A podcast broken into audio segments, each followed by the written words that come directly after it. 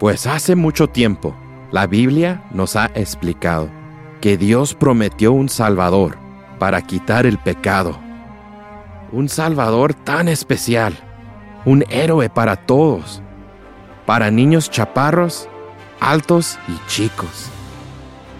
En un plan pensó Dios, un plan simplemente, para mandarnos a su Hijo, cumpliéndolo sencillamente los ángeles fueron enviados a anunciar a Jesús la misión era buena voluntad para todos los hombres y paz en la tierra. Todo aconteció como el Señor le dio voz, para que Jesús enseñara al mundo lo bueno que es Dios. Sanó a los enfermos, a los ciegos sus ojos abrió, los paralizados caminaron, a los cautivos los liberó resucitó a los muertos. Los sordos también oyeron. El amor de Dios les enseñaba. Para acercarse las multitudes fueron. Toda la gente lo amaba, excepto unos cuantos.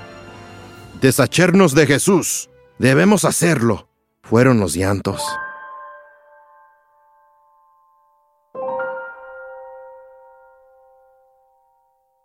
Jesús fue arrestado ¡Crucifíquenlo! Fue el grito que se oyó.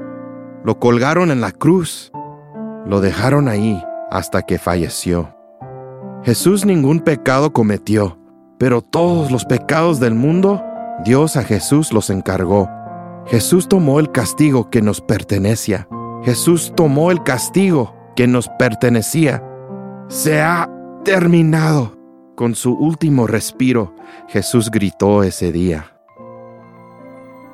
Y en el tercer día del sepulcro Jesús resucitó. Nuestros pecados fueron lavados.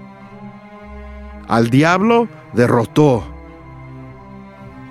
Luego algo sucedió que a los soldados los asombró. La piedra de la tumba en plena vista de ellos se rodó. La tumba está vacía para que todo el mundo mire la muerte no lo detuvo. Ahora Jesús está libre. ¿Qué significa esto? Para nosotros la gente, que el amor y la bondad de Dios puede pasar a nosotros finalmente. Dios quiere hacerte su hijo gratuitamente. Para ti y a mí se pagó el precio completamente. Dios amó tanto al mundo que le dio su único Hijo. Una nueva vida vendrá, creyendo en Jesús y en lo que hizo. Esta vida nueva es tuya. De un principio se planeó. Pídele a Jesús que viva en tu corazón que por ti murió.